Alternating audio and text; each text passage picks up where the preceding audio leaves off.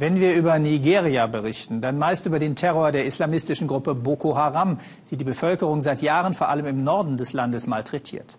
Ein anderer Konflikt Nigerias ist dabei fast in Vergessenheit geraten, der Kampf um das Niger-Delta. Ölkonzerne, allen voran Shell, haben dort eine riesige Umweltkatastrophe hinterlassen. Nach gewalttätigen Protesten und Anschlägen hatte Shell zwar zugesagt, dass das ölverseuchte Gebiet aufwendig gereinigt wird, doch bisher ist noch kaum etwas passiert. Inzwischen sind die Rebellengruppen im Niger-Delta wieder aktiv und der Süden Nigerias ist auf dem Weg zum neuen Krisenherd. Sabine Boland ist für uns dorthin gereist.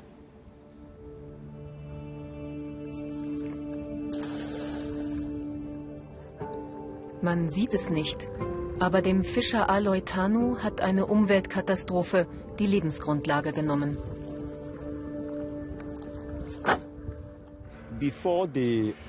Früher haben wir viel mehr Fische gefangen, aber seit das Öl hier alles verschmutzt hat, fangen wir kaum noch was. Die Flüsse sind tot.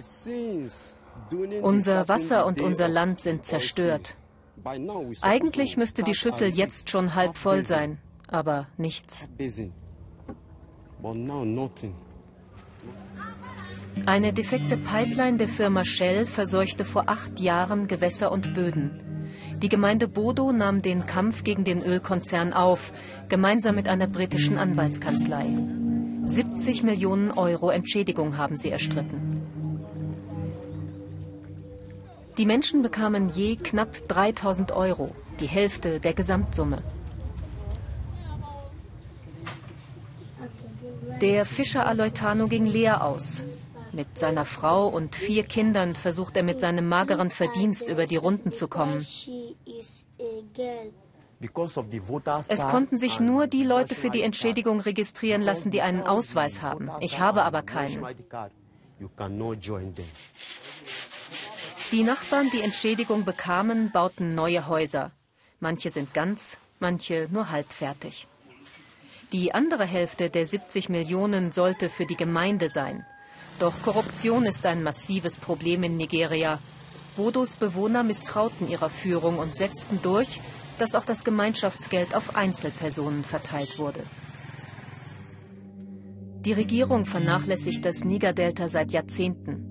Nigeria finanziert sich durch Öl, doch die Menschen im Delta sehen kaum was davon. Militante Gruppen wollen mit Anschlägen gegen Ölkonzerne durchsetzen, an den Gewinnen aus dem Ölgeschäft beteiligt zu werden.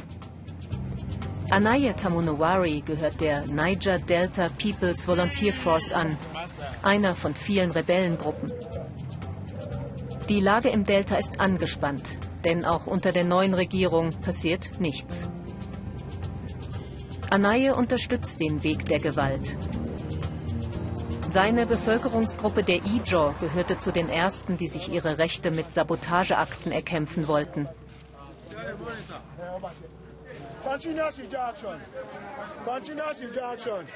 In seinem Heimatstädtchen Abonema unterstützen ihn viele.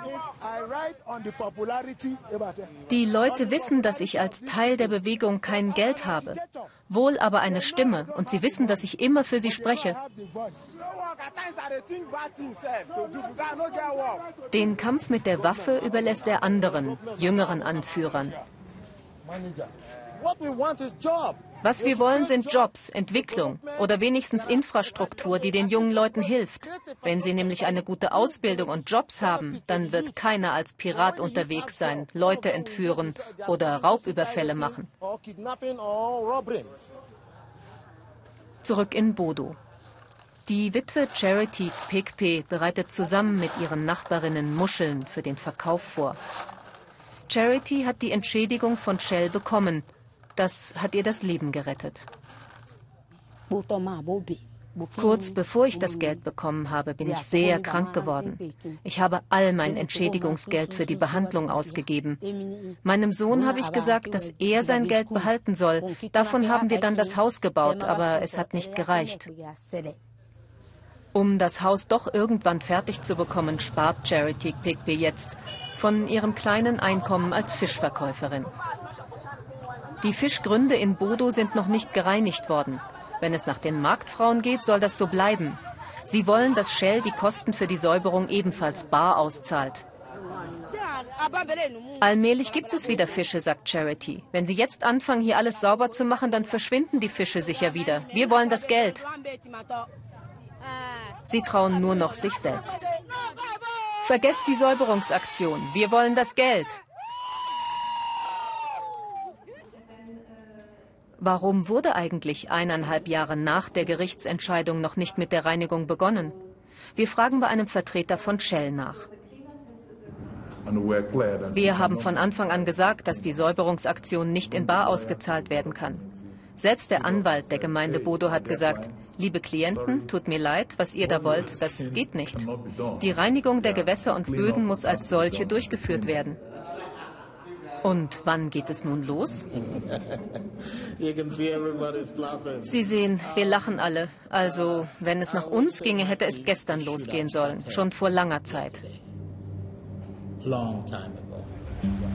Eine verfahrene Situation. Gerade ist die Gemeinde wieder vor Gericht gezogen, um einmal mehr zu fordern, dass Geld gezahlt wird, statt die Umweltschäden zu beseitigen. Die Familie des Fischers Aloitano gehört zu den ganz wenigen, die für die Reinigung sind. Schließlich würden sie von sauberem Wasser und gesunden Fischen profitieren. Ich vertraue auf Gott, dass Shell kommt und hier alles wieder sauber macht. Und ich vertraue auf Gott, dass die Zukunft unserer Kinder leichter wird als die meines Mannes und mir. Wenn Shell hier sauber macht, dann wird es besser als vorher. Und die nächste Generation in Bodo hätte vielleicht eine Zukunft in diesem kleinen Teil des Nigerdeltas.